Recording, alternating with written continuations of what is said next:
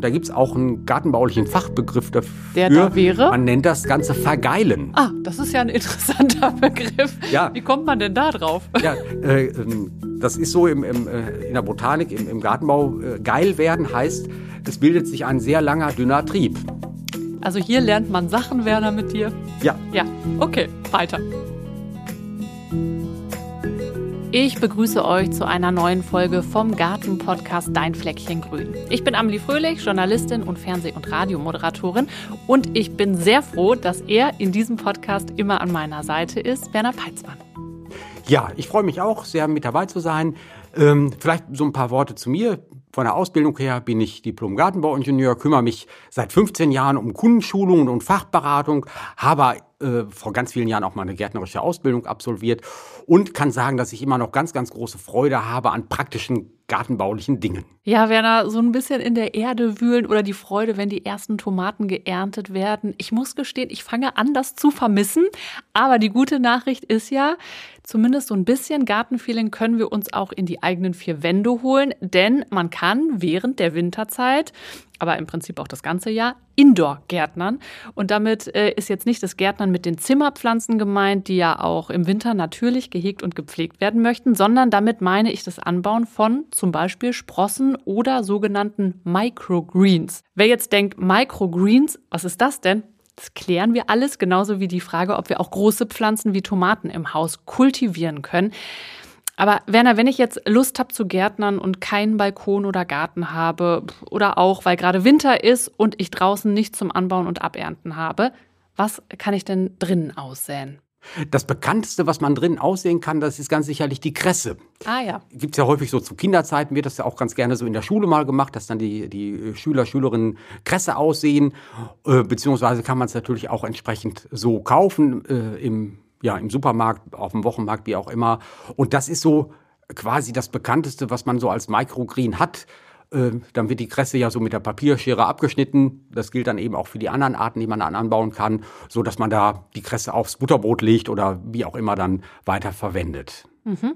Um äh, es nochmal ganz klar zu sagen, Microgreens, das sind junge, essbare Keimpflanzen und wenn ich dich jetzt richtig verstanden habe, dann ernte ich die kleine grüne Pflanze und warte nicht erst auf die Früchte, denn die Früchte, die hat sie ja noch gar keine, wenn sie noch so klein ist. Ne? Früchte hat sie noch keine und sie hat auch noch nicht so sehr viele Laubblätter, sondern das ist so der, der Spross, der sich entwickelt hat, die Keimblätter, die immer ganz anders aussehen als später die Laubblätter und vielleicht so das erste oder zweite Laubblattpaar, was dann entsprechend abgeschnitten wird und dann eben verspeist werden kann. Mhm. Kresse hast du ja jetzt gerade schon genannt. Welche Pflanzen eignen sich denn generell ganz gut als Microgreens? Hast du da so ein paar Beispiele? Also da gibt es wirklich eine Fülle an Möglichkeiten, ob das jetzt Erbsen sind, ob das jetzt Basilikum, da wären wir dann so bei, bei äh, Gewürzpflanzen. Karotte würde funktionieren, Kerbel, Minze, Radieschen würde auch gehen, Rettich, Rucola oder Senf. Mensch, da hat man ja richtig viel Auswahl. Richtig viel Auswahl. Äh, und das geht auch alles gut. Und äh, was auch beispielsweise gut ginge, dass auch Kinder beim Aussehen, beim Anbau ja. mithelfen könnten, weil die haben ja oft dann auch entsprechend Spaß daran. Absolut. Also ich glaube, ähm, das ist auf jeden Fall ein Erlebnis für die ganze Familie. Das kann man sich gut merken. Ja, und vielleicht eben, das geht im Grunde alles Mögliche. Das ist einfach nur wichtig, dass das, was man erntet, dass das irgendwie einigermaßen lecker schmeckt und dass es nicht giftig ist. Welche Pflanzen haben denn Blätter, die ich nicht essen sollte, weil sie giftig sind? Äh, alles, was so diese ominösen Nachtschattengewächse angeht. Solanaceen, das wäre ja Tomate, Paprika, Kartoffeln. Äh, wenn man da was von aussehen würde und würde dann äh, diese Sprosse mit den Blättern essen, das wäre eher unbekömmlich. Es würde einem zumindest übel werden, dass man Bauchschmerzen Das wollen wir nicht. Das wollen wir eher nicht. und was ist der genaue Unterschied zwischen Microgreens und Sprossen? Ja, das Medium quasi, wo man drauf ähm, anbaut, mhm. beziehungsweise wie das Ganze dann stattfindet. Bei Microgreen, äh, Microgreen hat man eine Unterlage, ob das jetzt ein bisschen äh, Anzuchterde ist, also das wäre dann so eine Erdkultur oder ob das jetzt ein Küchentuch ist oder ob es Watte ist. Auf jeden Fall hat man dann eine Unterlage, worauf ausgesät wird. Und bei den Sprossen, da ist es anders. Da gibt es extra so Sprossengläser, wo dann äh, reingesät wird und wo das Ganze dann äh, natürlich auch feucht gehalten werden muss, äh, so dass es dann innerhalb weniger Tage oder in maximal 14 Tagen dann entsprechend äh, zur Keimung kommt und so, dass dann das Ganze auch dann verspeist wird. Heißt also, die Wurzel wird mitgegessen und eben der Spross, der sich entwickelt hat, wird auch mitgegessen. Hm. Und äh, passend zu diesen Themen haben wir ja auch hier immer ein bisschen was aufgestellt. Ich habe nämlich tatsächlich gerade so ein Glas vor mir mit äh, Sprossen. Ja, ist einfach, äh, kann man glaube ich extra dafür kaufen. Ne? Man könnte auch äh, theoretisch das selber herstellen. Wichtig ist, glaube ich, dass im Deckel Löcher sind. Ähm, aber du kannst mir bestimmt ganz genau erklären, worauf ich äh, beim Anbau von Sprossen im Glas achten sollte. Ja, einerseits natürlich wichtig, dass das ähm, äh, stetig feucht gehalten wird, dass die Temperatur äh, so 18, 20, 22 Grad beträgt, das Ganze auch nicht in der vollen Sonne platziert wird, was insbesondere dann im Sommer sicherlich ähm, sehr schwierig wäre, weil es dann einfach dazu warm wird und diese kleinen Keimlinge schon auch sehr empfindlich sind. Wo man nicht irritiert sein sollte, das sehen wir jetzt hier bei dem Glas, ähm, was wir haben, aber das wird dann auch jeder sehen, der das selber mal macht. Man hat ja dann den Samen, der zur Keimung gekommen ist und der Samen ist ja auch von einer Hülle umgeben und diese Hülle bleibt dann auch vorhanden. Die ja verschwindet ja nicht, also mhm. dass man nicht denkt, hm, was ist das jetzt, was so ein bisschen unschön vielleicht aussieht, was so ein bisschen bräunlich aussieht vielleicht. Das Licht ist einfach in der Natur der Sache, dass das natürlich zunächst erstmal noch erhalten bleibt, vorhanden ist. Aber das ist so, der, das gehört einfach mit dazu, dass man diese Hülle dann entsprechend hat. Und wichtig, das gilt generell, ob jetzt äh, Sprossenanbau oder Microgreen, dass man wirklich versucht, sehr hygienisch zu arbeiten und wirklich alles unternimmt, dass da kein Fäulniserreger, kein Pilz irgendwie mit in das Glas kommt oder oh ja, in, in, die, in die Schale mit hineinkommt, weil eben dieser Pilz sehr rasch dazu führen könnte, dass das Ganze zu faulen beginnt, zu schimmeln beginnt, weil das Milieu ist ja feucht, es ist warm und dann würden diese Pilze natürlich auch sehr schnell Fuß fassen können und der ganze Erfolg wäre dann dahin. Hm. Lass uns einmal Schritt für Schritt bitte durchgehen. Also ich habe mir jetzt gemerkt, äh, die Sprossen, die spüle ich sehr gut ab. Und jetzt habe ich das Glas. Ähm, wie gehe ich dann vor? Also wirklich so Schritt für Schritt, wie würde ich das machen? Ähm, also der, das Saatgut, der Samen, den man hat, der wird zunächst eingeweicht. Das können so acht ja. Stunden sein, zwölf Stunden sein, damit das Ganze zu quellen beginnt, das Saatgut zu quellen beginnt. Und teilweise ist das, hat das auch einen, einen fachlichen Hintergrund, dass die sogenannte Keimruhe gebrochen wird. Mhm. Heißt also, damit das Ganze dann entsprechend auch zur Keimung kommen kann, macht man das ganz oft eben, dass dann so äh, ja, das eingeweicht wird. Mhm. Wie viele Samen gebe ich in ein Glas? Ähm, so, dass man den Boden so ganz leicht bedeckt damit. Dass so quasi Samen an Samen liegt. Und das hört sich vielleicht auf der einen Seite relativ dicht an, aber auf der anderen Seite muss man natürlich überlegen, äh, die Pflanze bleibt ja nicht lange da vorhanden. Und ähm, von daher ist das, äh, ist das Wachstum ja sehr überschaubar. Das bedeutet dann aber auch, ähm, ja, man wird das ja dann auch bald ernten und dann macht das nichts, wenn das relativ dicht ausgesät wird. Hm. Ich hatte ja eben schon erwähnt, wichtig ist, dass der Deckel löchrig ist. Und du erklärst uns jetzt, warum das so wichtig ist. ja, weil äh, so zweimal, zweimal am Tag sollte man das Ganze dann entsprechend spülen. Ähm, also so, dass das äh, ja, mit, mit frischem Wasser versorgt wird und das Wasser muss dann auch wieder abfließen können, eben durch diesen löcherigen Deckel. Das heißt, ich kippe das? Ja, man muss es dann schräg stellen, dass dann eben das Wasser, was dann nicht mehr benötigt wird, herausfließen kann. Und gut wäre das, wenn man das morgens einmal macht und abends einmal macht, dass da idealerweise so zwölf Stunden dazwischen liegen. Muss man natürlich immer gucken, wie man das für sich selber einrichten kann. Aber eben dieses zweifache Spülen am Tag, das ist tatsächlich sehr wichtig. Hm, und dann am besten so ein Unterteller, und das, so eine Unterlage. Ja, damit das nicht ne? irgendwie auf die Anrichte läuft oder Fensterbank, wo man es auch stehen hat, ähm, dass das eben dann ja, äh, nicht irgendwie unter Wasser steht. Das möchte man ja nicht. Also, dass man da irgendwie einen Untersetzer nimmt, das wäre auf jeden Fall schon sehr wichtig. Ja, und das wollte ich dich als nächstes fragen, weil äh, mich interessiert, wo stelle ich denn dann das Glas hin? Auf die Anrichte, sagst du, Fensterbank? Das kann man machen. Was einfach gut wäre, dass da eine verlässliche Temperatur ist von irgendwie etwa 20 Grad, dass da die Sonne nicht direkt draufsteht. Das ist im Winter natürlich im Grunde relativ unkritisch, weil die Sonne dann wenig Kraft hat. Aber äh, das mit den Sprossen kann man ja während des gesamten Jahres machen und von daher sollte man sich das so ja verinnerlichen, dass das dann eher ein sonnengeschützter Standort ist, mhm. gleichmäßig warm ist. Und natürlich eben wichtig, dass man sehr regelmäßig diese Spülvorgänge macht und nicht sagt, ach, das mache ich jetzt morgen. Das kann nämlich eben dazu führen, dass sich eben sehr schnell dann dieser Fäulnispilz dann doch bildet und das Ganze dann eben zu faulen beginnt und dann ist es auch nicht mehr essbar. Nee, und das wollen wir auf keinen Fall. Wann sind denn die Sprossen essbar, quasi erntereif? Das ist nach wenigen Tagen der Fall. Fünf, sechs, sieben Tage, manchmal dauert es auch acht oder zehn Tage. Geht also verhältnismäßig schnell, dass dann eben so diese Keimung begonnen hat.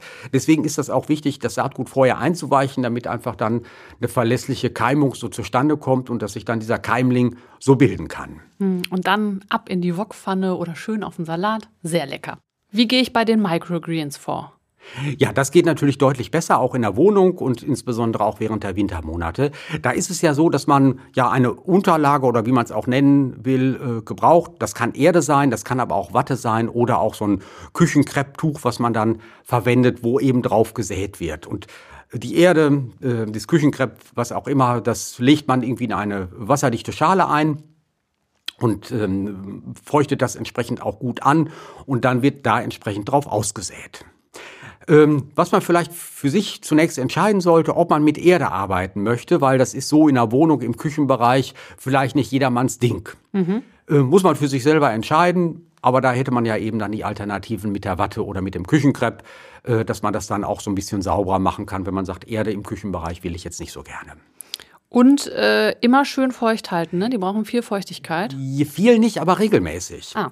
Und von daher wäre das gut, äh, wenn man so eine Sprühpistole hat. Ja. So, ein Handsprüh, so eine Handsprühflasche oder äh, dass man eben nicht mit der Gießkanne daherkommt, das würde nicht gut funktionieren. Da kommt einfach viel zu viel Wasser raus, sondern dass man das wirklich sehr behutsam dann mit so einer Sprühflasche einsprüht, damit es einfach äh, sehr gleichmäßig feucht gehalten wird. Und da ist wirklich die Häufigkeit ist wichtiger als die Wassermenge, muss man sagen. Das darf nie austrocknen, weil gerade so Saatgut in der Keimphase was das Austrocknen angeht, sehr empfindlich ist. Und wenn es jetzt wirklich mal so wäre, man wäre jetzt übers Wochenende unterwegs, das würde austrocknen, dann kann das gut sein, dass der ganze Keimerfolg dahin wäre. Mhm. Wichtiger Tipp da ist auch das Stichwort Folie. Ne? Was hat es damit auf ja, sich? Äh, das macht man ja ganz gerne, dass man da so eine Folie auch, auch drüber spannt. Das macht auch der Gärtner im Gewächshaus, dass er dann ähm, ja, über seine Aussaaten oder manchmal auch bei Stecklingen so eine Folie darüber zieht. Dann hat man da drunter, das heißt dann auch so das Fachwort, äh, gespannte Luft. Äh, okay. äh, weil einfach eine sehr hohe mhm. Luftfeuchtigkeit mhm. vorhanden ist. Und die sorgt dann dafür, dass das Ganze nicht so rasch austrocknet. Aber das ist wirklich so ein bisschen eine Gratwanderung, das zu machen. Einmal diese gespannte Luft, hohe Luftfeuchtigkeit und auf der anderen Seite ist das natürlich auch ein perfektes Milieu für Pilzkrankheiten, die das Ganze natürlich dann auch äh, ja, zum Umkippen bringen können, dass eben sich so Krankheiten dann ansiedeln, die dann eben auch den Erfolg ja wieder schwinden lassen, wenn eben diese Pilzkrankheit Fuß gefasst hat. Also immer mal lüften? Lüften, da wäre da wirklich das Zauberwort, dass man dann einmal am Tag oder zweimal am Tag diese Folie abnimmt, etwa so für eine halbe Stunde, dass dann einfach so äh, diese Feuchtigkeit abziehen kann und dann wird die Folie auch wieder draufgezogen. Aber auch eben dieses Lüften tatsächlich ganz wichtig, äh, damit da einmal am Tag oder zweimal am Tag dieser Luftaustausch stattfinden kann, damit es einfach äh, einigermaßen verlässlich funktioniert. Ich sag mal so, wenn man das dann auch konsequent macht mit dem Lüften, auch nicht übermäßig ähm, wässert, also da einsprüht, dann geht das ganz gut. Wann kann ich denn die ersten Microgreens ernten? Das geht relativ rasch. Ich sag mal so nach 10 Tagen, 14 Tagen sollte das gut gelingen, dass man dann entsprechend das Ernte, erste ernten kann. Und dann macht man es ja so, dass man das so abschneidet, idealerweise so mit einer Papierschere, so ein, so Fingerbreit oberhalb des Saatgutes. Und dann kann man das Ganze sogar auch nochmal stehen lassen. Und bei vielen Pflanzenarten äh, entwickelt sich dann auch ein neuer Trieb. Bei Erbsen beispielsweise kann man das ganz gut machen, dass man dann nach 14 Tagen sieht, da ist ja wieder was nachgewachsen und das dann auch nochmal ein zweites Mal ernten kann. Das ist auch echt wirklich schön. Äh, ich bin nicht so der geduldigste Mensch, musst du wissen, dass man da wirklich so schnell ernten kann. Ne? Ja, äh, Geduld kenne ich auch, ehre ich dann auch, gerade bei so gartenbaulichen Dingen, dass es dann auch vorwärts geht. Aber ich sag mal so, wenn man das dann einmal so am, am Laufen hat, vielleicht auch einmal in der Woche was ausgesät hat, dann kann man ja kontinuierlich ernten. Ja. Und dann bleibt man ja auch am Ball und dann ist das mit der Geduld, glaube ich, auch relativ rasch dann äh, erledigt, weil man dann auch kontinuierlich was erntet und möglicherweise dann ja sagt, oh, jetzt können wir auch mal eine Woche aussetzen, weil es dann vielleicht zu viel wird. Ich finde das auch so schön, das dann zu beobachten, ne? wie sich das so entwickelt. Das ist ja auch ganz toll. Ja, das ist eine ganz spannende Geschichte, eben so diesem Keimprozess auch zuzugucken. Ja. Das, das kann man schon sagen, weil das, das, äh, ja, das sieht schon abenteuerlich aus. Das ist gar keine Frage. Ja, ich finde das äh, schon irre, was die Natur dann da so zustande bringt. Noch eine bisschen andere Frage. Kann ich denn eigentlich auch quasi so richtiges Gemüse anbauen? Also ich meine, äh, nicht nur so kleine Keimlinge oder Sprossen, sondern auch größere Gemüsearten? Auch das geht. Beispielsweise ähm, Mangold oder Kohl kann man anbauen, wobei dann geht es natürlich nicht darum, so einen ganzen äh, Kopf zu produzieren nee. oder so eine Mangoldpflanze, die ist ja auch relativ groß. Das würde äh, natürlich nicht funktionieren, sondern man würde das Ganze dann so weit ja, zur, zur Keimung bringen, wachsen lassen, dass man so einzelne Blätter dann abpflücken kann. Das wird sicherlich nicht die Riesenmenge sein, aber so als frisches Grün ist das natürlich schon ganz schön und ganz interessant, dass man da auch dann insbesondere während der Wintermonate ein bisschen was hat. Und gleichzeitig ist das ja auch ganz schön, wenn man dann noch so ein bisschen gärtnern kann. Naheliegend ist es natürlich auch, Pflücksalate anzubauen, die wir bislang noch nicht genannt hatten.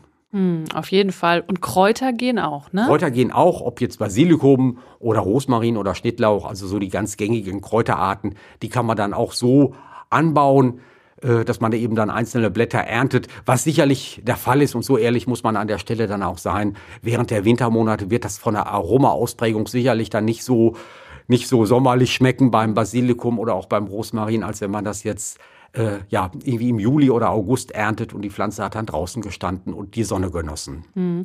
Und wie sieht es mit Tomaten oder Zucchini aus? Man liest ja auch manchmal, dass man zum Beispiel Tomaten auch in der Wohnung anbauen kann. Ja, das liest man manchmal, aber jetzt auch da muss man sagen, ehrlicherweise macht das ja wenig Sinn. Hm. Diese äh, Fruchtgemüsearten, das sind ja schon auch sehr raumgreifende Pflanzenarten, die viel das Platz stimmt. brauchen. Die Tomate wird auch gerne mal zwei Meter hoch und das ist in der Wohnung natürlich schon deutlich schwieriger. Äh, dass das einfach nicht, nicht gelingt. Äh, Melonen auch natürlich äh, irgendwie interessant, aber die wollen natürlich auch ihre Ausläufer überall in, hin entwickeln und das kann man sich ja nicht vorstellen, dass dann irgendwo der Melonentrieb dann irgendwo im Schlafzimmer ankommt und solche Sachen mag man sich ja nicht vorstellen. Muss man ehrlicherweise sagen, das macht jetzt wenig Sinn mit diesen Fruchtgemüsearten. Ähm, mit den klassischen Fruchtgemüsearten dann in der Wohnung anzufangen. Was man überlegen kann, ob man jetzt so eine Zwergtomate äh, sich anschafft, die wird dann vielleicht nur so 30 Zentimeter hoch. Da hat man sicherlich dann deutlich eher die Möglichkeit, auch mal die eine oder andere Tomatenfrucht zu ernten. Ich sag mal so, das ist dann eher Liebhaberei und so ein bisschen Spaß am Gärtnern, aber den wirklichen Ertrag wird man da nicht erzielen. Von daher kann man das machen und ich würde auch jetzt auch nicht, nicht äh, ganz dagegen reden, aber äh, ja, das ist dann eher so ein bisschen Hobby und ein bisschen Spielerei. Hm. Und die Bestäubung müsste man selber übernehmen, ne? Die Bestäubung ist natürlich auch nochmal das, das Thema äh, aus zweifacher Hinsicht. Einmal, weil es natürlich ein geschützter Raum ist in der Wohnung, das dann, egal welche Jahreszeit ist, wahrscheinlich nie Bienen oder Hummeln oder anderes Getier in der Wohnung ist. Und von der, ja, also vom, vom, vom Raum her ist es schwierig und von der Jahreszeit auch nochmal. Man müsste dann also mit so einem kleinen Pinselchen anfangen, um dann die Bestäubung vorzunehmen. Das geht, bei der Züchtung wird das ja auch so gemacht, aber man muss einfach dran denken. Und dann, was sicherlich dann die Herausforderung ist, dann müsste ich auch ein bisschen gucken, wann der richtige Zeitpunkt ist. Ja, ja. Wann der Pollen eben reif ist, dass der dann auch abgenommen werden kann mit dem Pinselchen. Weil wenn ich das zu früh mache oder zu spät mache, klappt es gar nicht. Und mhm. äh, ja, das muss man eben mitbedenken, äh, ist sicher richtig. Damit das Ganze dann auch zuverlässig funktioniert und eine Fruchtbildung überhaupt zustande kommt. Ähm, beim Anbau von Kräutern oder Pflücksalaten, was ist denn da wichtig? Ähm, ja, dass das äh, Pflanzgefäß, das Gefäß, wo man dann äh, einsät, aussät, dass da Abzugslöcher vorhanden sind, dass eben überschüssiges Wasser auch nach unten hinwegziehen kann. Weil ähm, Staunässe, das ist ja so ein bisschen mein Lieblingsthema auch bei unseren Podcasts. Da sage ja. ich immer, Staunässe, das wird von vielen Pflanzenarten nicht gut vertragen. Wäre da auch so. Und da muss man wirklich genau gucken, dass man da diese Gratwanderung hinbekommt zwischen ausreichend Feuchtigkeit, aber eben ähm, übertriebener Nässe. Das wäre eben ganz schwierig und deswegen ist das wichtig, dass dann überschüssiges Wasser gut abziehen kann. Und auch da wichtig, dass man einen Untersetzer hat, dass das dann eben nicht auf die Anrichte läuft oder auf die Fensterbank oder wo auch immer hin fließt, weil da möchte man es ja nicht haben. Mhm. Wie gehe ich weiter vor? Dann braucht man eine Erde. Idealerweise eine Anzuchterde, beispielsweise die Compo Bio Anzucht und Kräutererde, die ist einer, einmal von der Struktur her natürlich sehr gut geeignet, dass man das Saatgut da aufbringen kann. Und zum anderen, das ist dann auch wichtig, enthält eine Anzuchterde auch nur wenig Nährstoffe. Mhm. Wenn man gesät hat, braucht die Pflanze auch zunächst erstmal sehr wenig Nährstoffe. Alles, was die Pflanze zunächst benötigt, ist ja in dem Samenkorn mit drin. Ist so eine Erstversorgung für die erste Zeit. Hm. Ähm, ist die Pflanze da gut mit ausgestattet. Irgendwann später muss man sicherlich dann auch äh, Nährstoffe zufügen, aber grundsätzlich erstmal zur Keimung ist das in Ordnung und da muss es wirklich eine Erde sein, die nur sehr wenig Nährstoffe enthält. Und wenn ich eins gelernt habe in den letzten Monaten, dann ist auch der Standort immer sehr entscheidend. Wohin damit? Ähm, einerseits, was die Temperatur natürlich betrifft, dass es einigermaßen warm ist. Auch da gilt das wieder mit den, mit den 20 Grad. Und dass man dann auch durchaus schaut, dass es ein einigermaßen heller Standort ist. Äh, damit das Ganze dann auch verlässlich äh, aufgeht. Viele Pflanzenarten sind auch Lichtkeimer, die brauchen da ein bisschen Licht eben, um ähm, entsprechend zur Keimung zu kommen. Und damit sich auch das Blattgrün bilden kann, da ist das Licht natürlich auch wichtig. Thema Folie nochmal, hier auch geeignet? Hier auch äh, geeignet. Und auch da gilt, äh, regelmäßig dann lüften, damit eben so diese Luftfeuchtigkeit dann zumindest mal wieder sinken kann. Und äh, eben so ein Luftaustausch ist dann wichtig, damit es nicht so rasch zu Fäulniserkrankungen kommt. Jetzt ist es ja auch so, dass es im Herbst und Winter einfach nicht so lange so hell ist oder die Sonne so viel scheint. Und weil du gesagt hast, die mögen es gerne hell und warm. Pflanzenlampen gibt es ja auch. Würdest du die empfehlen, wenn es jetzt wirklich so ganz düster ist, viele Monate? Das würde ich auf jeden Fall empfehlen, weil es müssen dann aber auch wirklich so Pflanzenlampen sein, die ein Licht abgeben. Ich sage das immer so, wo die Pflanze was mit anfangen kann. Ja. Also irgendwie die alte Nachttischlampe, die wäre die, für geeignet und auch irgendwie die alte Leuchtstoffröhre, die man vielleicht irgendwie darüber platzieren könnte, wäre auch nicht so gut geeignet, weil die Licht abgeben, ja, was irgendwie hell ist, Mhm. Ja, schon, aber wo die Pflanze wenig mit anfangen kann, da kommt es auf die Wellenlänge drauf an, dass das zueinander passt, dass ja. die Lampe eine Wellenlänge abgibt, äh, was das Licht eben betrifft, äh, was dann auch für die, für die Pflanze nutzbar ist. Und da muss man wirklich gucken, dass es so eine Pflanzenlampe ist. Ähm, das ist jetzt auch erschwinglich. Man kann das auch ja, im Internet kaufen. Also das ist jetzt nichts ganz Ausgefallenes, aber da kommt es wirklich drauf an, dass dann entsprechend ausreichend äh, Licht vorhanden ist. Was würde denn ohne so eine Pflanzenlampe passieren und wenn es halt draußen wirklich einfach keine guten Lichtverhältnisse sind? Es würden sich Triebe entwickeln, die wären aber sehr, sehr dünn und dadurch, dass sie so dünn äh, sind, äh, sind die auch entsprechend krankheitsanfällig. Und da gibt es auch einen gartenbaulichen Fachbegriff dafür. Der da wäre? Man nennt das Ganze Vergeilen. Ah, das ist ja ein interessanter Begriff. Ja. Wie kommt man denn da drauf? Ja, äh, ähm, das ist so im, im, äh, in der Botanik, im, im Gartenbau. Äh, geil werden heißt, es bildet sich ein sehr langer, dünner Trieb. Also hier lernt man Sachen, Werner, mit dir. Ja. Ja, okay, weiter. Aber eben das Licht ist entscheidend wichtig für die Chlorophyllbildung, also damit sich dann der grüne Farbstoff in den äh, Pflanzen, in den Trieben, in den Blättern bilden kann. Und da ist Licht der entscheidende Faktor. Und das macht man ja so, einfach um ein Gegenbeispiel zu nennen, wo man auf das Licht komplett verzichtet. Chicorée. Mhm. Ich weiß nicht, ob du den magst, ist da so ein bisschen bitter. Bitter, nee, mir ist das zu bitter. Ja, aber Chicorée ist ja ganz weiß, mhm. weil eben das Licht fehlt. Oder auch bei dem Bleichspargel, so heißt er ja, also der weiße Spargel, äh, ist er deswegen weiß, weil er in dem, in dem Erddamm wächst und da kein Licht ist. Und deswegen bleibt er weiß und ah. der Gourmet freut sich. Und dann gibt's ja eben den Grünspargel. Ja, Im Grunde. Den mag ich lieber. Botanisch nichts anderes, nur der ja. wächst dann bei Tageslicht und entwickelt dann das Chlorophyll. Und im Grunde gilt das hier auch bei äh, unseren äh, Pflanzen, bei den Pflücksalaten, da ist das Licht einfach entscheidend wichtig, damit sich dann die Farbe, das Grün ent entsprechend entwickeln kann. Sehr, sehr interessant. Muss ich denn die Microgreens oder auch das Pflückgemüse düngen? Äh, düngen ja. Ähm, was man gut nehmen könnte, wäre so ein Kräuterdünger, in Bio oder muss man tatsächlich sagen an der Stelle, wenn es jetzt ein ganz klassischer mineralischer Dünger ist, geht das auch. Das ist ja ein Dünger, der so im Gießverfahren verwendet wird. Der wird dann äh, in entsprechender Dosierung dem Gießwasser mit zugegeben und dann wird dann äh, entsprechend mit dem Dünger gedüngt und äh, so, dass dann eine Nährstoffzufuhr äh, stattfindet. Also eigentlich ganz einfach. Und das Tolle ist, Microgreens, die machen nicht nur Spaß, weil sie echt easy, kann man sagen, anzubauen sind, sondern sie sind auch richtig gesund, quasi Vitaminbomben in Miniaturform. Und die können wir doch alle ganz gut gebrauchen. Also ist eine super Idee für den Winter, wenn man sich einfach mal mit so ein paar frischen Vitaminen versorgen möchte. Und wenn ihr da mehr Infos zu haben wollt zu Indoor Gardening, dann schaut mal in die Show Notes, da haben wir euch einen Link vorbereitet. Werner, und das war sie auch schon, unsere letzte Folge für dieses Jahr. Kaum zu glauben, oder? Super schnell rumgegangen, das Jahr mit dein Fleckchen grün. Ist das bei dir auch so gewesen? Auf, ja, es ist wirklich sehr schnell rumgegangen. Es hat ungeheuer viel Spaß gemacht.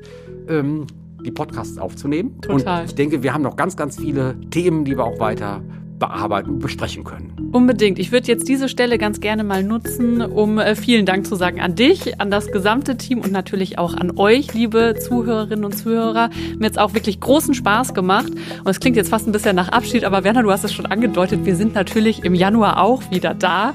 Ähm, wollen euch jetzt aber auf jeden Fall einen ganz schönen Jahresabschluss wünschen, einen guten Rutsch. Und Werner, möchtest du den Menschen jetzt noch mal so ein bisschen was mit auf den Weg geben zum Jahresabschluss? Auf jeden Fall auch einen guten Rutsch und ein ähm, gutes neues Jahr mit ganz viel Gartenglück. Genau. Wir hören uns nächstes Jahr. Macht's gut. Bis zum nächsten Mal bei Dein Fleckchen Grün. Tschüss.